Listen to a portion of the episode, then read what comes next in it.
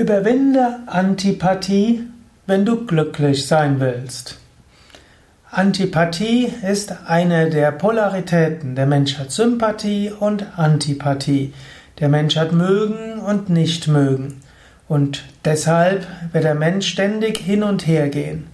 Es ist unwürdig, von Sympathie und Antipathie versklavt zu werden.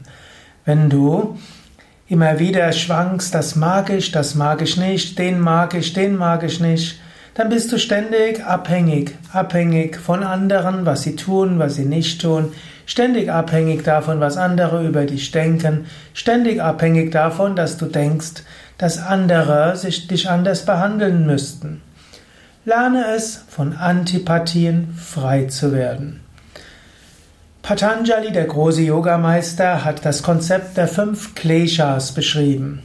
Letztlich ist es ähnlich wie das Konzept auch bei Buddha.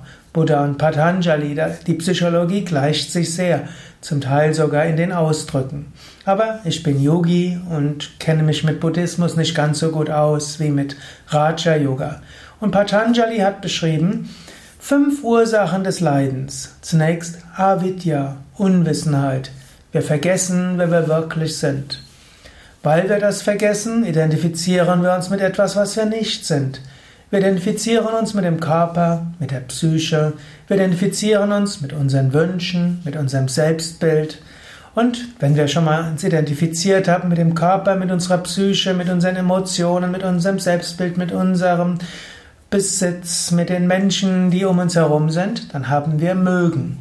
Wir mögen, dass der Körper so ist. Wir mögen, dass Menschen uns wertschätzen für das, was wir denken, was wir sind. Wir mögen, dass die, mit denen wir uns identifizieren, dass die sich so entwickeln, wie wir es gerne hätten und so weiter.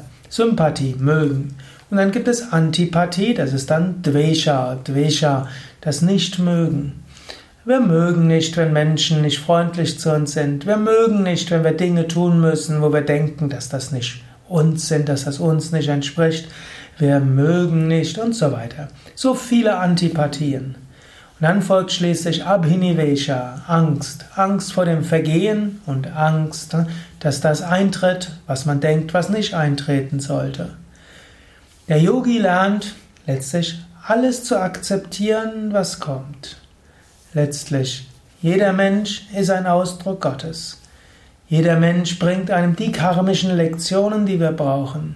Und das Karma bringt uns die Lektionen, die wir brauchen. Wir brauchen keine Sympathie und Antipathie, sondern ein allgemeines Annehmen, was auch immer kommt. Natürlich, nachher müssen wir auch lernen, damit umzugehen. Und natürlich, es gibt ethisch korrektes und unkorrektes Verhalten.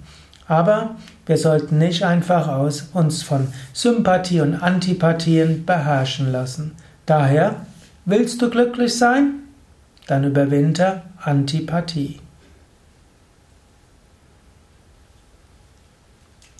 Das waren ein paar Gedanken zum Thema, wie du glücklich sein kannst, indem du Antipathie überwindest.